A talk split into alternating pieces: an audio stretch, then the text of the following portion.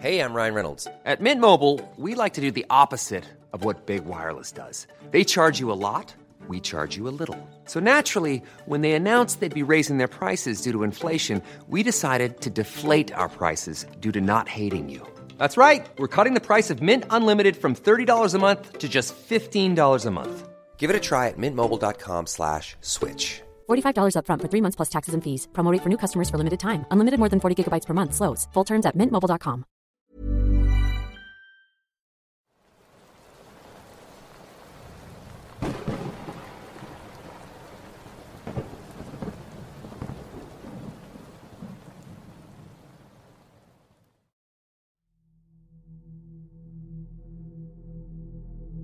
Por el verano del año 2000, junto con un primo llamado Juan y unos amigos, decidimos pasar las vacaciones de verano en Córdoba. Juan propuso la idea de ir a acampar a Los Gigantes, lugar ubicado en las sierras cordobesas. Salimos un viernes bien temprano por la mañana y para mediodía ya habíamos llegado. Cabe mencionar que la belleza del lugar era increíble. Solo se podía llegar en vehículo hasta la base del cerro y después de ahí habría que escalar. Hicimos dos horas a pie cuando llegamos a la zona donde teníamos que pasar la noche. Para impedir que nos atrapara la oscuridad, comenzamos a armar todo rápidamente. Traíamos dos carpas y estas las colocamos de tal forma que se encontraran una con otra. El resto de la tarde transcurrió normal. Cuando comenzó a caer la noche, hicimos un fuego para el asado y lo dejamos encendido para evitar que algún animal se acercara al campamento y también para aprovechar su iluminación. Pasada la medianoche me acosté y no fue muy difícil conciliar el sueño, pues estaba muy cansado. Sin embargo, al cabo de media hora me desperté a causa de un llanto muy agudo. El ruido era fácilmente perceptible, ya que tanto Juan como los demás también se percataron de este.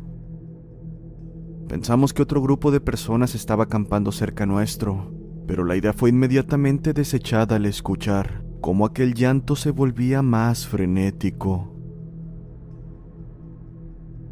Guiados por el sonido, tomamos un sendero y avanzamos aproximadamente 20 metros hasta dar con un árbol grande. En el tronco del mismo y a la altura del suelo, un pequeño bulto envuelto en harapo se movía incesantemente. Era un recién nacido.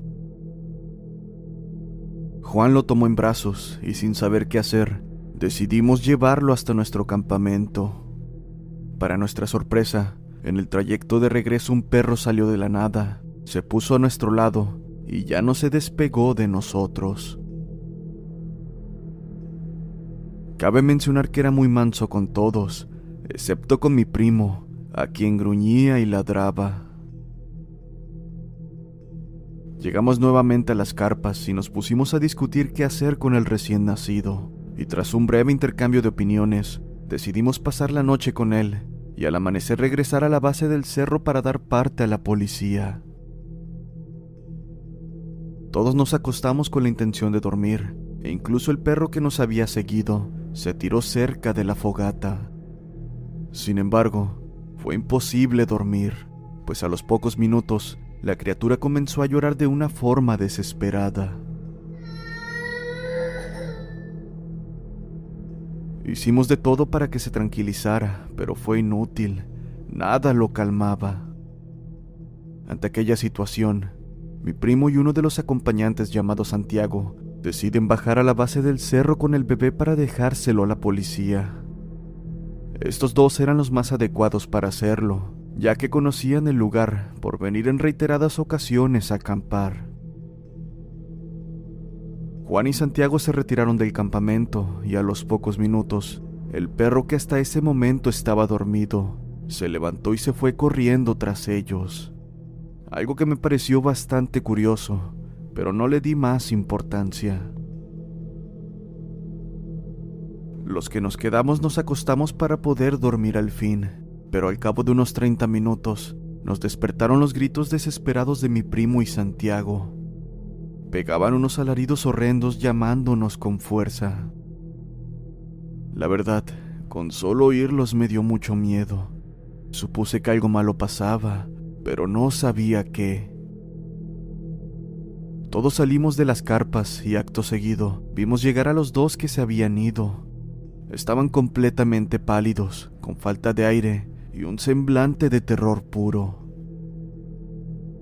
Como pudieron, nos contaron que al cabo de unos 15 minutos de estar bajando, iban de lo más tranquilos discutiendo sobre lo que había pasado y de lo molesto que resultaba hacerse cargo de una criatura que no paraba de llorar, más el hecho de tener que caminar con el terreno irregular del cerro y a eso sumarle la poca visibilidad por ser de noche. Cuentan que a medida que bajaban, el bebé se cayó y por un momento se durmió. Juan, que hasta entonces lo llevaba cargando, le pidió a Santiago que llevara al niño por un rato, ya que él tenía los brazos muy cansados. Al tomarlo en sus brazos, le comenzó a hablar al recién nacido. Pobrecito, ¿quién te abandonó? En ese instante, justo al terminar de formular su pregunta, la criatura le respondió con una voz muy gruesa. Nadie me abandonó, siempre he estado aquí. Bastó un segundo para que los dos se miraran fijamente. Acto seguido, Juan alumbró con su linterna el rostro del bebé, y lo que vieron los hizo palidecer. Lo que Santiago tenía en brazos ya no era un bebé, era un ser horrible de aspecto demoníaco. Sus dientes eran como púas, sus ojos completamente negros y unas uñas muy alargadas. Debido al susto por ver lo que estaba cargando, Santiago lo tiró con fuerza y en el instante en que esa cosa tocó el suelo, pegó un salto sobre Santiago, cayendo ambos al piso. Sin embargo, y para asombro de Juan, en ese momento el perro que los había seguido salió de entre los matorrales y se abalanzó sobre aquel ser. Sin pensarlo dos veces, mi primo levantó a Santiago y acto seguido comenzaron a correr de vuelta hacia el campamento, pero no lo tendrían tan fácil. Con horror, se percataron de que esa cosa los perseguía, amenazando con alcanzarles. Dijeron que mientras lo hacía, la criatura les hablaba como un niño. Por favor, no me abandonen, no me dejen solo. Para después decir con una voz espectral, me comeré sus almas, me los voy a llevar. Ese cambio de voz fue lo que más miedo generó en ellos. Todo el camino hacia las carpas los persiguió, y de no ser por aquel perro que lo atacaba incesantemente, los habría alcanzado. Cuando terminaron de contar aquello quedé inmóvil. Eso no podía estar sucediendo y me rehusaba a creerlo. No obstante, volví a la realidad al ver al perro corriendo, quien se puso a ladrar detrás de las carpas. El animal estaba muy nervioso, con el pelo del lomo levantado y una feroz posición de ataque. Pegó dos ladridos antes de perderse en medio de la vegetación. En ese instante, a gritos nos dijo Juan, Ven, no estábamos mintiendo, realmente pasó. El miedo fue tal que todos nos metimos en una sola carpa. Algunos rezaban, otros solo miraban a la nada mientras oíamos desaparecer los ladridos del perro en la oscuridad. Pasaron unos minutos y el silencio de la noche fue interrumpido al escuchar cómo rompían la carpa deshabitada. Gracias a la luz de la fogata, pudimos ver atónitos a un ser de aproximadamente 40 centímetros vagando en nuestras cosas. Con terror me di cuenta de que venía hacia nosotros, pero no pudo hacerlo. Para nuestra buena fortuna, el perro apareció y se abalanzó sobre él. Ambos se perdieron entre los matorrales y al poco tiempo solo apareció el perro para posarse finalmente en la entrada de la carpa y no se movió de ahí hasta que amaneció. Con las primeras luces del día decidimos marcharnos.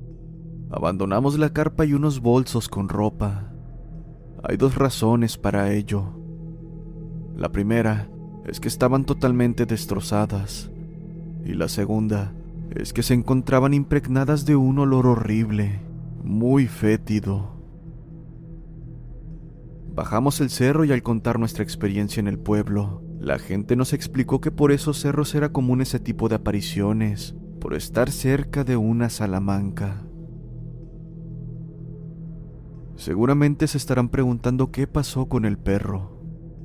El animal nos acompañó muy cerca nuestro durante todo el descenso. Sin embargo, momentos antes de llegar a la base del cerro, desapareció sin dejar rastro. Nos quedamos un rato buscándolo y llamándolo, pero nada. Al final, llegamos a la conclusión de que ese perro fue algo o alguien que nos quería proteger. Han pasado tantos años de aquello, pero es algo que difícilmente olvidaré.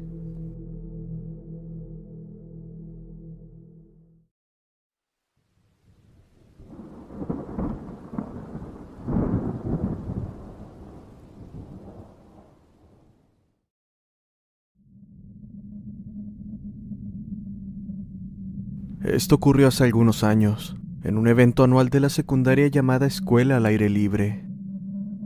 Se animó a nuestra clase a pasar la semana acampando en el bosque, en un campamento cuyo nombre no revelaré.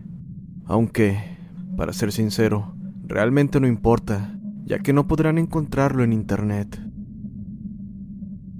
Esta cuenta con un montón de cabañas instaladas en varios puntos de una empinada If you're looking for plump lips that last, you need to know about Juvederm lip fillers. With Juvederm Volbella XC and Juvederm Ultra XC, your lip look, whether it's subtle or bold, can last up to one full year with optimal treatment and no additional maintenance. Find a licensed specialist and see if it's right for you at juvederm.com today. That's J U V E D E R M.com. Add fullness to lips in adults over 21 with Juvederm Volbella XC or Juvederm Ultra XC. Do not use if you have severe allergies or a history of severe allergic reactions, or if you're allergic to lidocaine or the proteins used in Juvederm. Tell your doctor if you have a history of scarring or taking medicines that decrease the body's immune response or that can prolong bleeding. Common side effects include injection site redness, swelling, pain, tenderness, firmness, lumps, bumps, bruising, discoloration, or itching. As with all fillers, there's a rare risk of unintentional injection into a blood vessel, which can cause vision abnormalities, blindness, stroke, temporary scabs, or scarring. For full important safety information, visit juvederm.com. Hiring for your small business? If you're not looking for professionals on LinkedIn, you're looking in the wrong place. That's like looking for your car keys in a fish tank. LinkedIn helps you hire professionals you can't find anywhere else, even those who aren't actively searching for a new job but might be open to the perfect role. In a given month, over 70% of LinkedIn users don't even visit other leading job sites. So start looking in the right place. With LinkedIn, you can hire professionals like a professional. Post your free job on linkedin.com slash people today. Colina, todas con una vista a un extenso campo de hierba alta y pinos escasamente crecidos debajo. Después de que se ponía el sol, se podía escuchar el sonido de los grillos y el viento en las hojas. Incluso había un pequeño río tranquilo junto al albergue principal, donde algunos estudiantes iban a descansar. Fue en su mayor parte una experiencia relajante y memorable, pero aún así contábamos con nuestra tarea, ya que todo el viaje de campamento fue técnicamente para la escuela. Me asignaron al azar a la cabaña 9 junto con algunos de mis amigos. Claro, excluyendo al niño tímido que nunca dijo una palabra. Llamémoslo Calvin. Él solía hacerme sentir un poco incómodo cada vez que estábamos solos en la cabaña, pero honestamente, nunca lo molesté. Nunca sabes con qué está lidiando alguien en casa, ¿sabes? Solo podía asumir que no era su intención ser tan inepto socialmente. De hecho, todos eran generalmente amables con él. Calvin era conocido por permanecer en silencio, incluso cuando se le hablaba, lo cual me desconcertó al principio.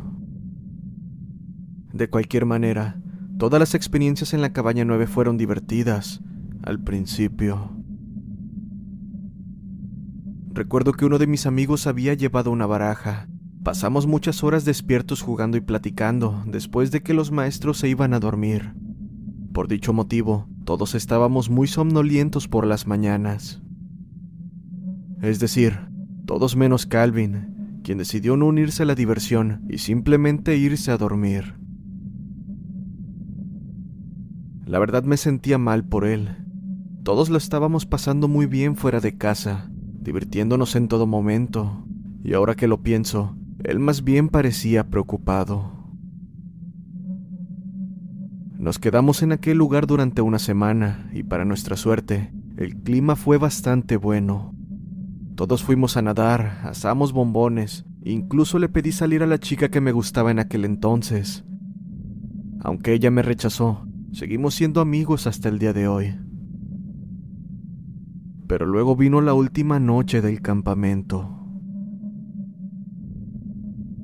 Cada año, como un regalo especial para los estudiantes al final de la semana de paseo, los maestros y los consejeros se vestían con disfraces de monstruos, jugaban un poco y contaban historias espeluznantes alrededor de una hoguera. Después, iniciaba una actividad de vinculación donde te animaban a hacer que tú y tus compañeros de cabaña jugaran una ronda de corazones que, por si no lo sabes, es un juego que se juega con una baraja de cartas y al final el perdedor tendría que decirle a todo el mundo su miedo más profundo y oscuro. Mirando hacia atrás, es cierto que era una tradición un poco extraña, pero, después de todo, eso es exactamente lo que era, tradición, y justo así lo vimos. Nuestra cabaña finalmente fue seleccionada para jugar, y dado que todos nosotros, excepto Calvin, ya habíamos estado jugando durante horas todas las noches de la semana. Casi de inmediato se quedó atrás y, finalmente, perdió el juego. Aquí es cuando las cosas comienzan a ponerse un poco raras. Calvin, al ser presionado para que les dijera todos sus miedos más profundos, dudó al principio, pero luego habló, y esta fue la primera vez que alguien de la escuela lo había escuchado hablar. Nos dijo que su miedo más profundo era hacia una criatura alta, que supuestamente aparecía en su habitación todas las noches. Dijo que había comenzado a aparecer hace unos años y que únicamente no lo veía cuando dormía, pero que nadie, incluidos sus padres, le creían al respecto, por lo que generalmente se guardaba la historia para sí mismo. Recuerdo que uno de los consejeros sugirió que Calvin podría estar experimentando parálisis del sueño o una de varias condiciones alucinatorias similares. Pero Calvin solo miró fijamente la fogata y negó con la cabeza. Puede tocar y mover cosas, dijo, y le gusta causar problemas. Después de los eventos de la fogata, comencé a sentir un poco de náuseas así que le pregunté a uno de los consejeros si podía irme temprano a la cama. Y mientras subía los escalones que conducían a la puerta principal de la cabaña, vi algo un poco alejado del camino. Pues solo por un momento, pero podría haber jurado que vislumbré una figura oscura y larguirucha, parada detrás de un árbol a una docena de metros de distancia. Sin embargo, tan pronto como me detuve a mirar, ya no estaba.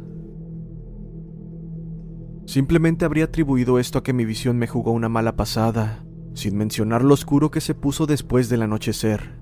Pero pensando en lo que sucedió más tarde esa misma noche, estoy casi seguro de que lo que vi en los árboles no fue solo mi imaginación. Cuando todos estábamos en nuestras literas, susurrándonos bromas y riéndonos en la oscuridad, noté que Calvin todavía estaba despierto. Esto era inusual, ya que, como mencioné anteriormente, siempre estaba dormido lo más temprano posible. Cuando le pregunté al respecto se quedó en silencio, pero algo en su comportamiento, incluso con las luces apagadas, me dijo que estaba preocupado. Y así, siguió rondando en sus sábanas mientras ocasionalmente volteaba en mi dirección. Ninguno de los que nos encontrábamos en la cabaña sabía realmente qué le pasaba, así que después de un interrogatorio infructuoso, todos dejamos de hablar y nos quedamos dormidos. Me desperté más tarde esa noche temblando. La ventana más cercana a mi cama estaba abierta y el aire fresco de la noche entraba suavemente en la habitación. Lo único malo con eso, además de la piel de gallina que se me había desarrollado por la brisa, era que no había abierto la ventana. Nadie lo había hecho. En las noches más frías, todos los estudiantes recibieron instrucciones de mantener las ventanas cerradas y bloqueadas. Entonces noté el silencio. Me di cuenta de que por primera vez en esa semana no podía escuchar los grillos afuera o el movimiento de los árboles, lo cual es un hecho más desconcertante, considerando que la ventana ahora estaba abierta de par en par y cualquier cosa que hubiera afuera tendría acceso directo. Al interior de la cabaña, lo más misterioso era que todos los sonidos de agua corriendo del río cercano habían cesado por completo. No lo sé. Era como si ya ni siquiera estuviéramos en el campamento, sino que en otro lugar, muy lejos, donde las cosas funcionaban de manera diferente y toda la actividad después del anochecer desaparecía por completo. Me senté en la cama y miré alrededor de la habitación. Todo parecía normal, salvo por el inquietante silencio. Todos estaban profundamente dormidos en sus literas, excepto Calvin. Mis ojos se posaron en la litera vacía a la que estaba asignado, con el saco de dormir plano sin almohada. Entonces, una suave brisa sopló sobre mi espalda. Todas las cosas de Calvin, empacadas y listas para irse a la mañana siguiente, descansaban ordenadamente debajo de su cama, por lo que no pudo haber sido recogido temprano. Todavía estaba aquí. Fue en este punto que mis amigos empezaron a despertar. Todos nos sentamos en silencio en la cama por un momento, preguntándonos qué estaba pasando. Algo en ese momento me pareció que no estaba bien, y ese sentimiento me inquietaba bastante. Pasó un minuto, y fue entonces que escuchamos el ruido de pasos en el techo.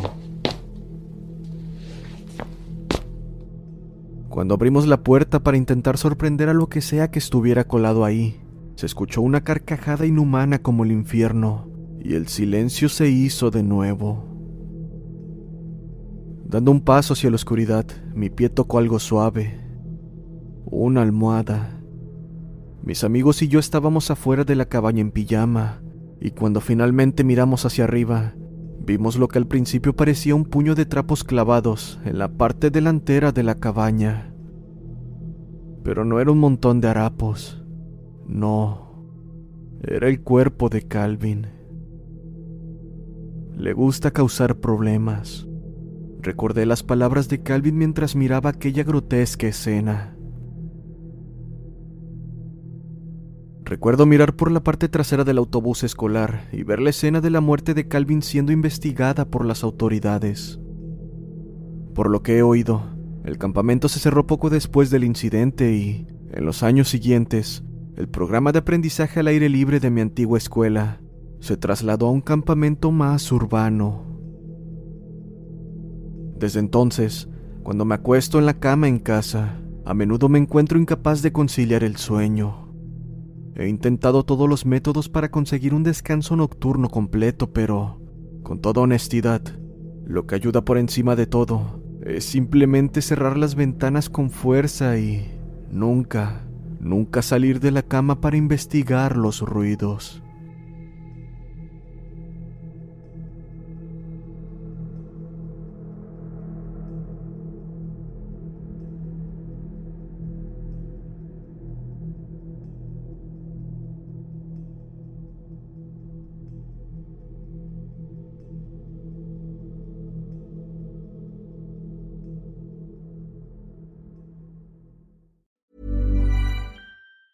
If you thought the only way to get a more defined jawline with natural looking results was through surgery, think again. Juvederm Volux XC is a non surgical injectable gel filler that improves moderate to severe loss of jawline definition and can help you achieve natural looking results with little downtime. Even better, this improved definition lasts up to one year with optimal treatment. No maintenance required. Improve jawline definition for a smooth, sculpted look with Juvederm Volux XC. For important safety information and to find a licensed specialist, visit juvederm.com. That's J U V E D E R M.com. Not for people with severe allergic reactions, allergies to lidocaine, or the proteins used in Juvederm. Common side effects include injection site redness, swelling, pain, tenderness, firmness, lumps, bumps, bruising, discoloration, or itching. There's a risk of unintentional injection into a blood vessel, which can cause vision abnormalities, blindness, stroke, temporary scabs, or scarring. Talk to a licensed specialist to find out if it's right for you.